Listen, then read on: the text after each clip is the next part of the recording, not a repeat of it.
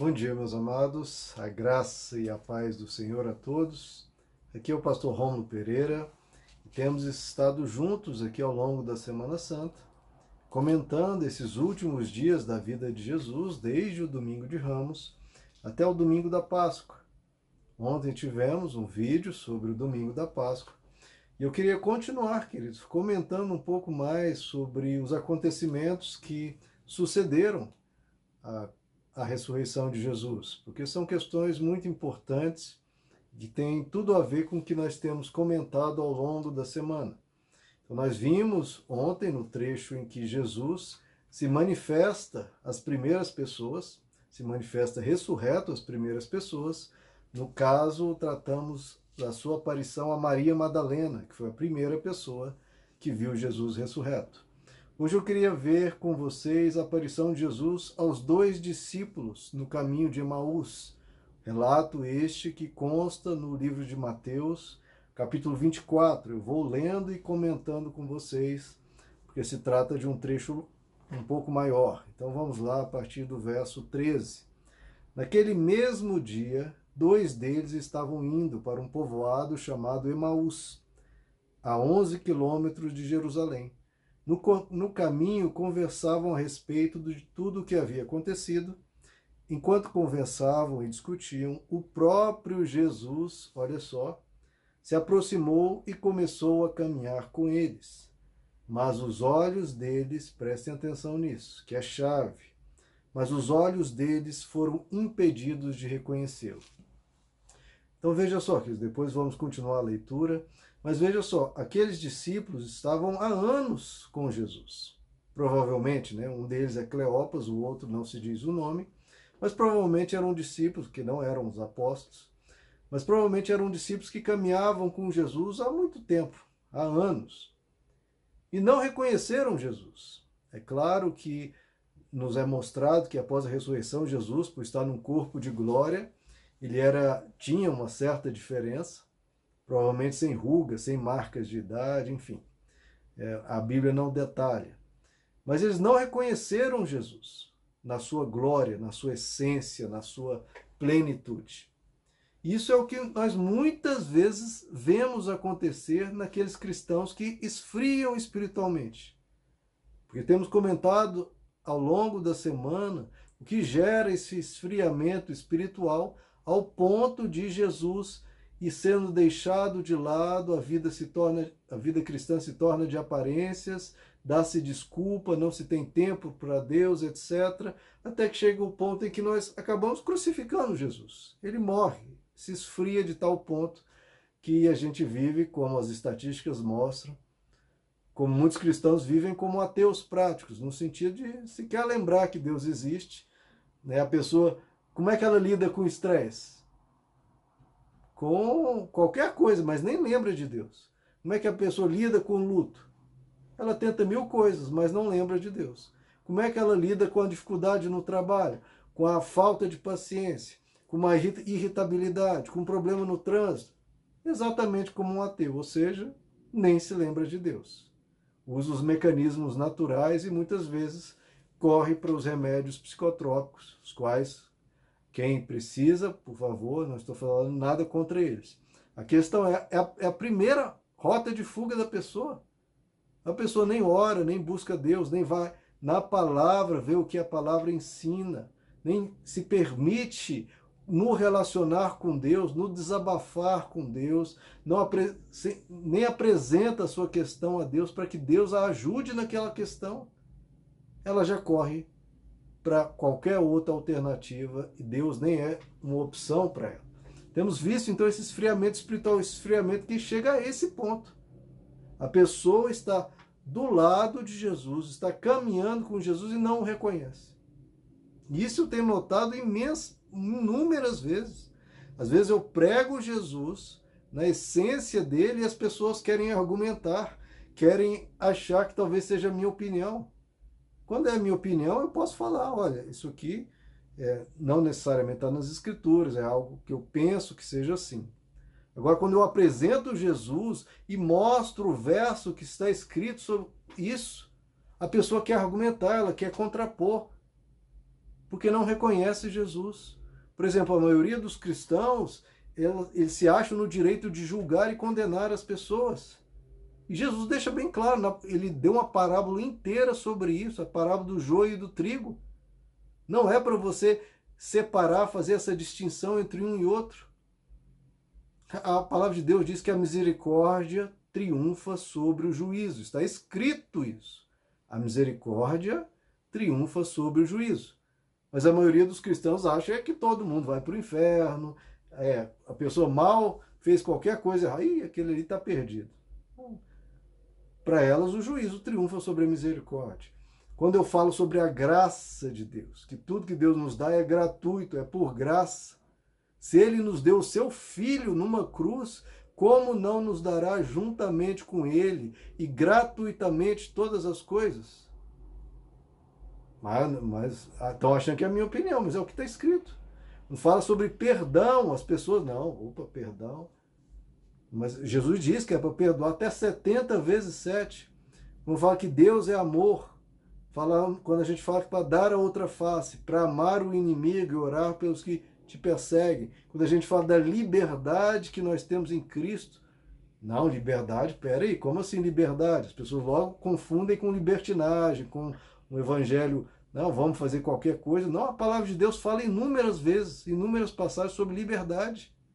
Não vos deixais submeter a nenhum jugo de escravidão, porque Deus os chamou para a liberdade. Se Cristo vos libertou, verdadeiramente sois livres.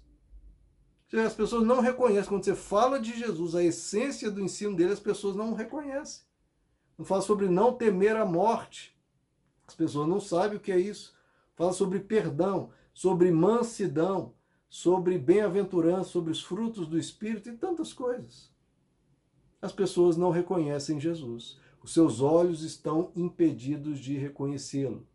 Discípulos que às vezes caminham há anos com Jesus, mas por todas as questões que vimos ao longo dessa semana, por estarem recebendo muito mais religiosidade do que o evangelho, por estarem muito mais preocupados em manter uma máscara, uma aparência, do que viver essa profundidade na essência do ser, ter um coração transformado. Né? Se preocupem que estão pensando sobre mim. E tantas coisas que comentamos. O que, que isso gera? A pessoa não reconhece Jesus. Pode olhar para Jesus, pode estar diante dele e não enxerga Jesus. Como isso é, é grave. Nós vamos ver um pouco mais aqui. Vamos continuar. É, Jesus perguntou a eles sobre o que vocês estão discutindo enquanto caminham. Eles pararam com os rostos entristecidos. Um deles, chamado Cleopas, perguntou-lhe: Você é o único visitante em Jerusalém que não sabe das coisas que ali aconteceram nestes dias? Que coisas? perguntou Jesus.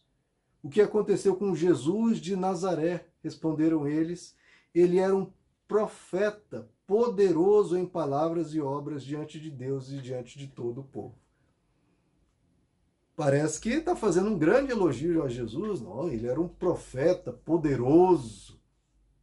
E a maioria dos cristãos, por esse esfriamento espiritual que temos comentado, tratam Jesus como um profeta.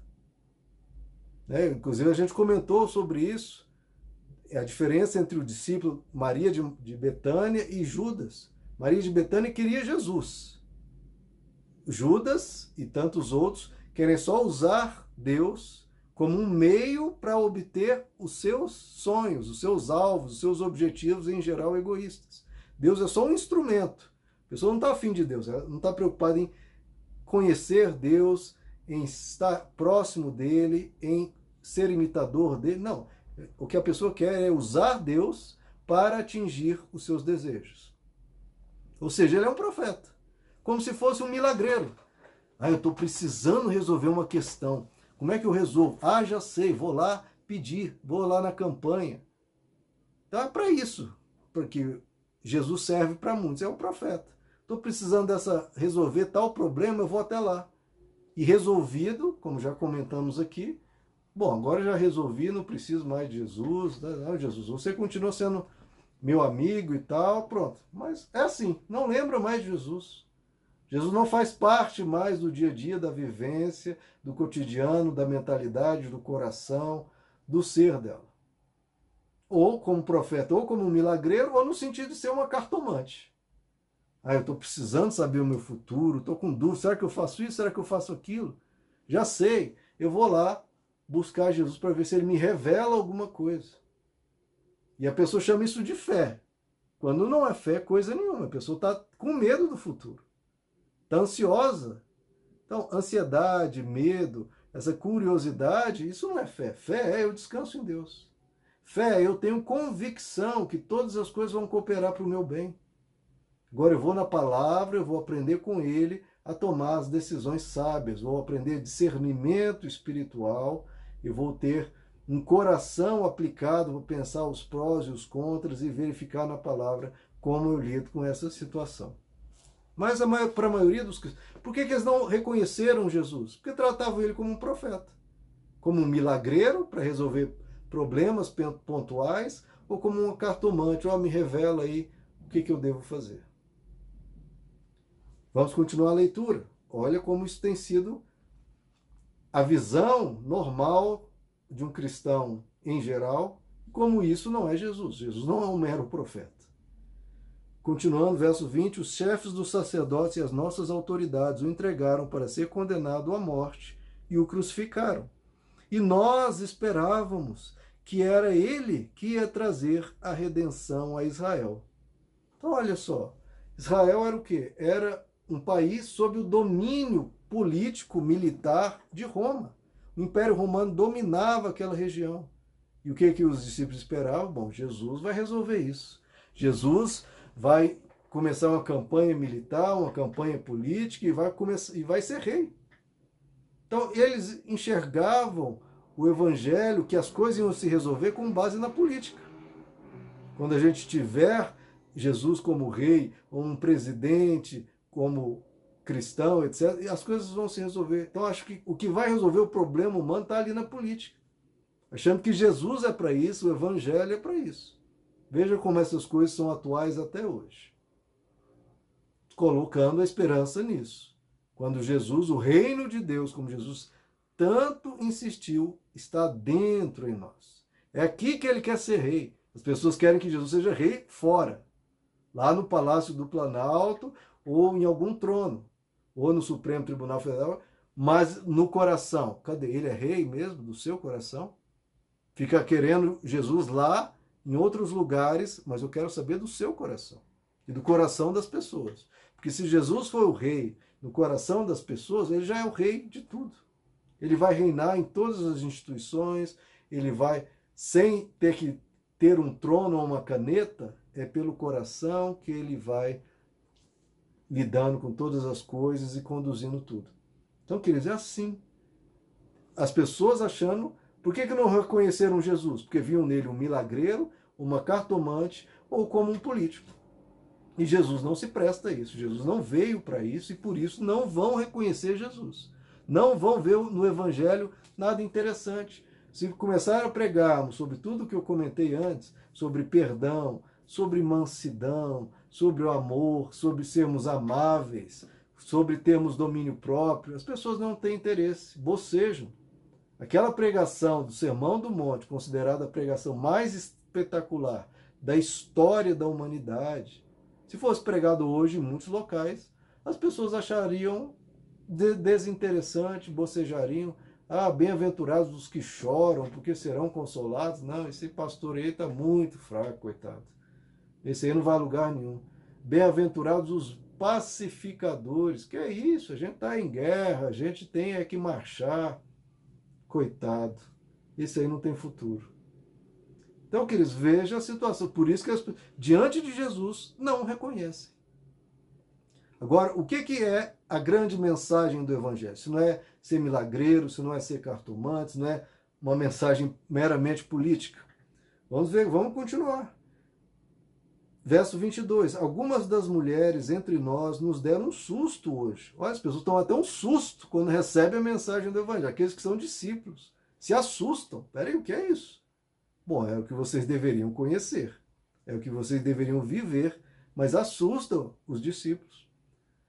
Nos deram um susto hoje. Elas foram de manhã bem cedo ao sepulcro e não acharam o corpo dele. voltaram e nos contaram ter tido uma visão de anjos que disseram que ele está vivo.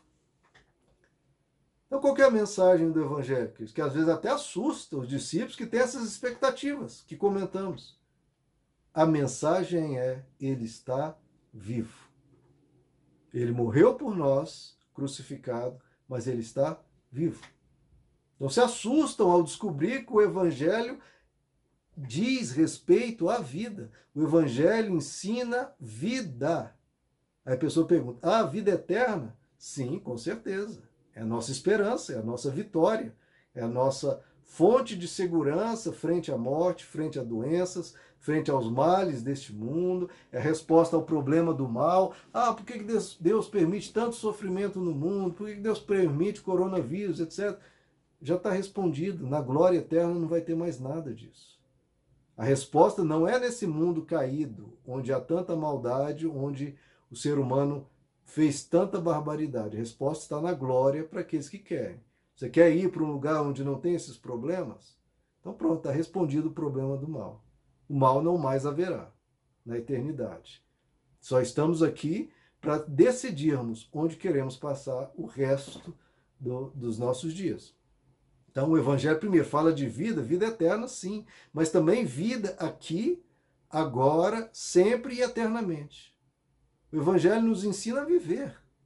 O que é mais importante que isso? Você está vivendo agora? Você está vivendo? Está respirando? Você está vivo. O que, é que você precisa saber? A viver. Se você aprender a viver da forma mais otimizada, mais abundante, mais feliz, mais celebrativa, sua vida vai dar um salto de, de alegria e de melhora. E onde que você vai aprender a viver da forma ideal? Da forma perfeita, de uma forma paradisíaca, de uma forma plena, de uma forma perfeita. Onde você vai aprender a viver isso? Se não com aquele que viveu assim, que é Jesus Cristo. Jesus diz: Eu vim para que tenhais vida e vida em abundância. E eu vejo as pessoas mostrando essa mensagem de forma mágica. Ah, vem para Jesus que ele vai fazer plim-plim na sua vida e você vai ter vida em abundância. Né? Como se fosse uma fadinha. Jesus vai mexeu, ter o condão dele na sua vida e você vai ter vida em Não, queridos, não é isso. A gente tem que parar com esse misticismo, com, essa, com essas soluções mágicas. Não é isso. É você aprender com Jesus a viver. Se você viver como Jesus viveu, você vai ter vida e vida e abundância? Sim. Você vai ter vida e vida e abundância. Ah, Jesus, ele não tinha tantas posses, teve pessoas o perseguiram, etc. Sim, mas ele era o ser em plena paz. Ele era o ser em pleno regozijo. Ele era o ser totalmente seguro de si, com autoestima perfeita, emoções perfeitas, mente sábia e perfeita, coração tranquilo e perfeito, tudo perfeito nele. Você não quer isso para você, então você precisa aprender a viver. Com quem? Com ele. É isso que eu falo, o evangelho quer dizer vida, e não como nós comentamos na terça-feira, essa religiosidade opressora, que quer botar um monte de regras. No evangelho não é regra, é vida. É você. É claro que há um, um subproduto de regras, mas isso é feito na sua consciência, você tomando a decisão e dando razão e entendendo que o caminho é esse não é uma listinha de proibições, uma listinha de permissões, é uma vida. Eu quero ser como ele, eu quero ser imitador dele, eu sou dele, eu admiro, eu fico maravilhado com a vida de Jesus, por isso eu quero ser como ele, quero ser parecido com ele. E essa admiração é movido não por ameaças ou promessas de benesses, você fazer assim, não, é movido por admiração. Você é movido por ser maravilhado com quão maravilhoso ele é. Por você ficar embasbacado, você ficar emocionado ao ver como ele tratava a vida. Então é aprender a viver. O evangelho é isso, queridos. O evangelho é isso. É vida e vida e abundância. Não com base em plim-plim, em mágica, com base em viver como Jesus. Por isso que o evangelho tantas e tantas vezes nos chama sede imitadores de Cristo sem plim-plim Se você for um imitador de Cristo, você vai ter vida em abundância? Se você disser que não, você acabou de dizer que não é cristão. Você crucifica Cristo, você mata Cristo. Se você disser que sim, sim, realmente, se eu imitar Cristo, se eu procurar ser manso como ele, se eu procurar ser pacificador como ele, se eu procurar ser amável como ele, ter domínio próprio como ele, etc, etc, etc, crescer em sabedoria diante de Deus e dos homens, crescer em discernimento, ter o meu coração expandido, ser perdoador, ser uma pessoa cheia de compaixão e de misericórdia, meu irmão, a sua vida vai ser espetacular, vai ser brilhante, vai ser maravilhosa. Então Jesus não é profeta, ele não é rei. Claro que é as duas coisas, mas esse não é o foco. Ele é Deus, ele é vida. Por isso Jesus diz: Eu sou o caminho, eu sou a verdade, eu sou a vida. Vê a diferença? Os discípulos acham, ah, ele é um profeta. Ele era um, achávamos que ele seria rei. Mas não é isso que Jesus veio propor, ele veio propor um caminho. Caminho para você caminhar todos os dias. Não é aquele profeta, aquele milagreiro que você vai lá na sexta-feira tal, na quarta-feira, na campanha. Não, é um caminho, é todo dia. É você, cada passo que dá, cada passo em Jesus. Ele é a verdade.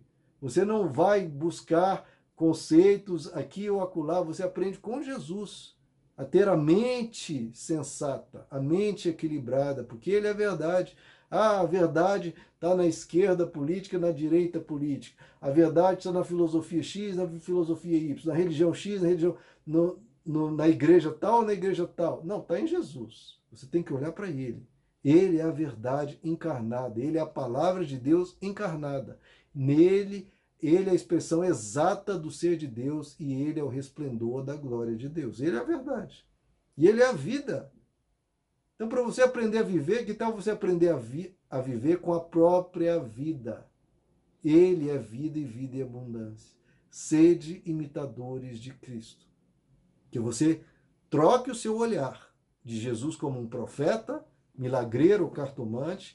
Você tira esse olhar de Jesus como solução política para o mundo e que você veja Jesus como uma doce vida, como um caminho de paz, como a verdade segura que há nele. Com isso, em vez de esfriamento espiritual que esses outros conceitos geram, você vai ficar sempre maravilhado com Jesus, sempre alegre, com fardo, não fardo pesado da religiosidade, mas um fardo leve, aprendendo e com ele a ser manso e humilde de coração. Jesus diz: Aprendei de mim que sou manso e humilde de coração. De novo, aqueles lá que acham Jesus profeta ou rei, oh, esse pastor é tão ruinzinho, fraquinho, coitado. A congregação dele vai ser bem pequena, nunca vai para frente, nunca vai ter canais de TV, nunca vai fazer grandes campanhas, nunca vai arrecadar muito dinheiro. É, Jesus não teve nada disso, queridos. Ele fala: aprendam de mim que sou manso e humilde de coração. Sabe o que as pessoas conseguem com isso? Mas assim não vai prosperar. Assim não vai ter grandes vitórias. Não, Jesus, sabe o que Jesus prometeu? Aprendei de mim que sou manso e humilde de coração, encontrareis descanso para vossas almas. O mundo está morrendo com almas cansadas, almas devastadas, almas que carregam um peso gigantesco, almas que não sabem lidar com as suas emoções, almas que não sabem lidar com seus pensamentos, almas que estão sendo atropeladas pelas circunstâncias da vida, esmagadas sob o peso da existência. E a religiosidade adoecida, o profeta, o rei, não tem nada a oferecer a essas almas. Jesus tem. Aprendei de mim, que sou manso e humilde de coração, encontrareis descanso para vossa alma, vossas almas. Você quer o Jesus ressurreto? Você quer reconhecê-lo aonde ele for? Em vez de tomar sustos, meu Deus, esse é o evangelho, eu não sabia.